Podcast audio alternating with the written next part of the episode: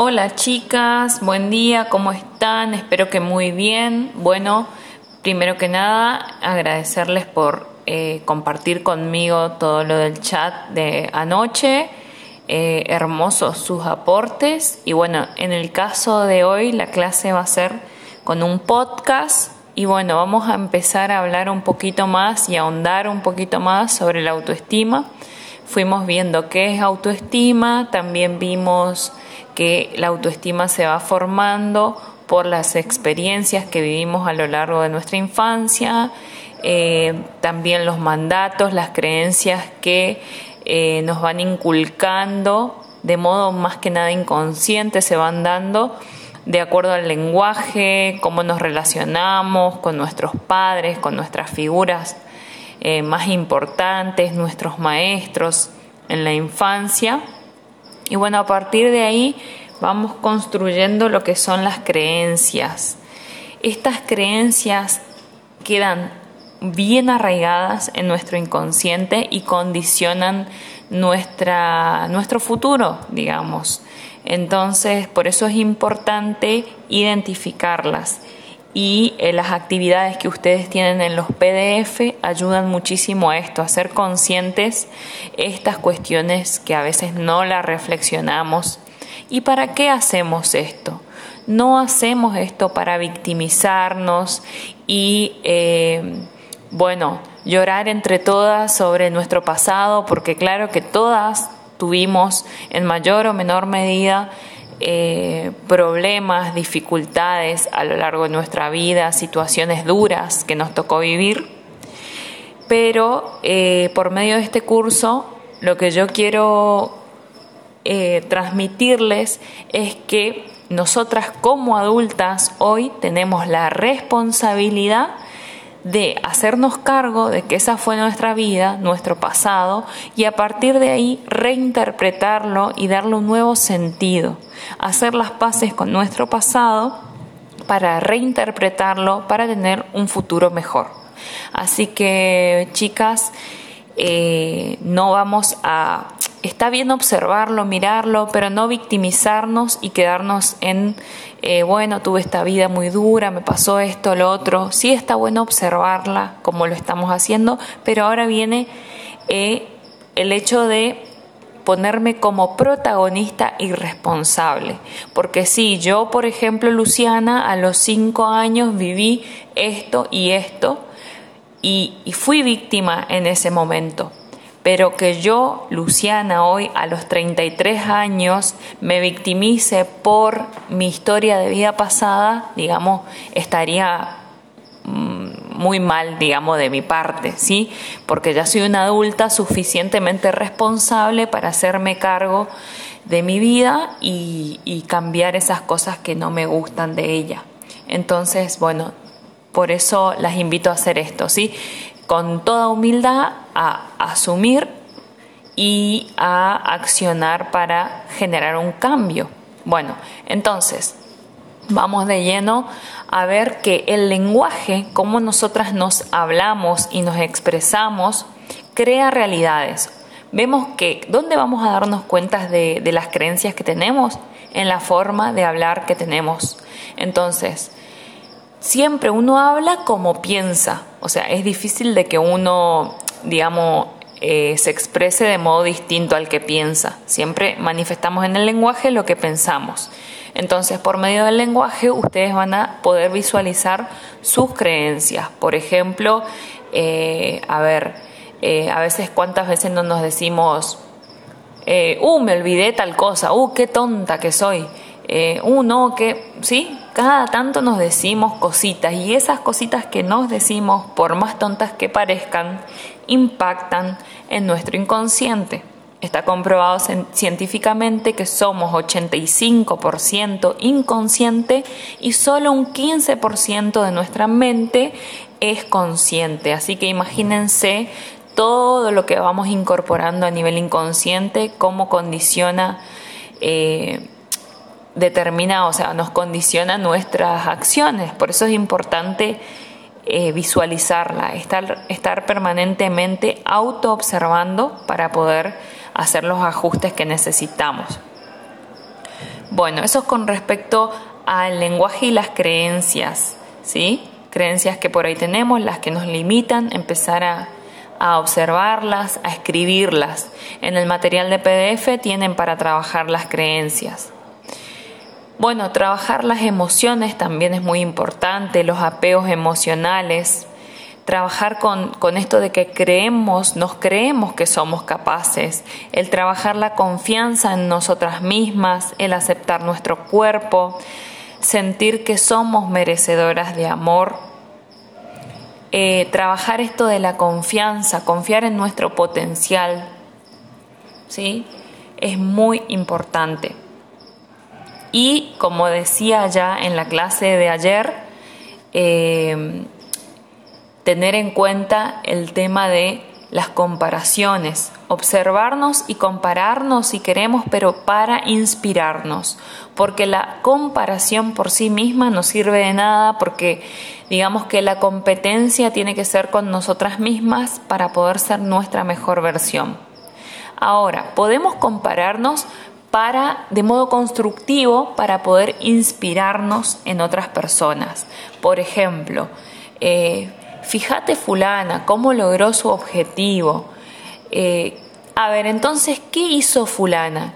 Quizás fulana se levantaba todos los días a la mañana, se esmeraba en su meta para lograr ese objetivo, trabajaba duro y logró ese objetivo. Entonces, a veces lo que tendemos a hacer es criticar a fulana, como dije también en el, en el módulo anterior, la criticamos, eh, nos ponemos a observar cosas de las otras personas porque generalmente no logramos nosotros eso.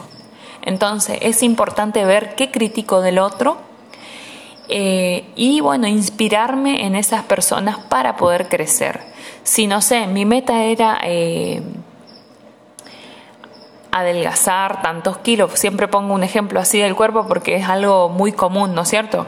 Que a veces queremos llegar a la meta de, bueno, adelgazar tantos kilos que, bueno, que tenemos de más. Y a partir de ahí comenzamos a ponernos una meta y a veces, digamos, procrastinamos o fracasamos, no cumplimos con nuestra meta. Entonces, si vemos que otra persona lo cumplió, bueno, en vez de criticarla, podés, digamos, observar a ver cómo hizo esta persona, cuánto tiempo le dedica, cómo come, come saludable, no come saludable, qué cantidad de ejercicios hace, cómo fue que llegó a su meta, por ejemplo, como modo de inspiración para autoinspirarme y llegar yo también a, esa meta que quiero. Siempre de la mejor manera posible, eh, consultando con profesionales, nutricionistas, eh, asesorándose, por ejemplo, en cada caso particular según sea tu meta eh, o tu objetivo. Tener en cuenta esto, ¿sí? De las comparaciones.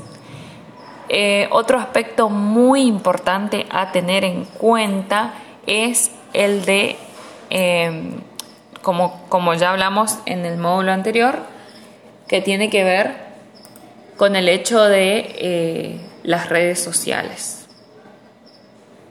Bueno, em, las características de una persona eh, con un buena autoestima debe ser verdadera, es como fuimos viendo, ser veraz, tener en cuenta cuáles son sus fortalezas, sus debilidades, ser autónomo, aquella persona que es capaz de fijar sus propias metas, sus propias decisiones, em, decidir por sí misma qué es lo bueno para sí, eh, una persona que pone límites, que se respeta a sí misma y tiene que ver con el respeto hacia el cuerpo, eh, hacia sus pensamientos, hacia sus decisiones, el orgullo de a veces eh, cumplir, una vez que cumplí mi meta, a veces nosotros no queremos hablar de nuestras de nuestros aspectos positivos porque pensamos, porque tenemos la creencia de que hablar de nuestros temas o nuestros aspectos positivos nos convierte en una persona vanidosa. ¿sí? Esto es una gran creencia colectiva que circula. Entonces, muchas veces no somos capaces de ver nuestros logros por esta creencia que nos limita. Ser receptivo, saber recibir regalos, halagos, cuántas veces nos dicen, qué linda que estás hoy. Ah, sí, pero vos decís, estoy así nomás, me peiné así nomás, me puse lo primero que encontré, qué lindo tu zapato. Ah, bueno, eh, salió re baratito, me lo compré, viste, siempre como que poniendo, eh, racionalizando y simplemente tenemos que decir un gracias. Gracias, está bien y listo. Eh, con eso alcanza. Bueno, otro aspecto muy importante a tener en cuenta a la hora de trabajar la autoestima es, por ejemplo, cuando nos ponemos metas y nos auto boicoteamos, nos autosaboteamos, por ejemplo. Eh, te pusiste la meta de eh, sentarte a leer tal libro o a estudiar tal cosa y te fuiste boicoteando, procrastinando, no te cumplís lo que realmente te prometés, te fijas metas y no las cumplís, esto también tiene que ver con la autoestima. Entonces hay muchas preguntas que nos podemos hacer y tiene que ver con esto del proceso de reflexión que venimos haciendo, ¿no? Eh, a ver, esto que estoy, que estoy haciendo, ¿por qué lo hago? ¿Para qué lo hago? ¿Qué beneficios voy a tener? ¿Lo hago porque realmente yo lo quiero? ¿Lo hago para satisfacer a otras personas? ¿Lo hago por cumplir un mandato familiar? ¿Por qué lo hago esto que hago? Eso es muy importante tener en cuenta y nos va a, a permitir crecer, conocernos y también accionar desde nuestro punto de vista, desde lo que realmente queremos ser. Siempre tenemos que partir desde el ser, que no estamos acostumbradas a trabajar el ser. Por eso puede ser que haya costado un poco la actividad de quién soy. Porque, como les digo, es, es difícil y a veces no, no nos ponemos a trabajar en ello. Es que tenemos que trabajar desde el ser para desde el ser hacer y para después desde el hacer el tener. Y a veces nosotros vivimos una vida enfocada en el tener para ser. Y eso es lo que tenemos que rever. Bueno, chicas, eh, espero sus comentarios a la noche, en el chat. Acuérdense que es un espacio eh, para que ustedes se expresen, comenten eh, lo que les resonó más del curso, lo que quieran compartir y cualquier cosita estoy a disposición. Y, bueno, un beso grande para todas y nos estamos encontrando a las 8 de la noche por el chat y saludos a todas.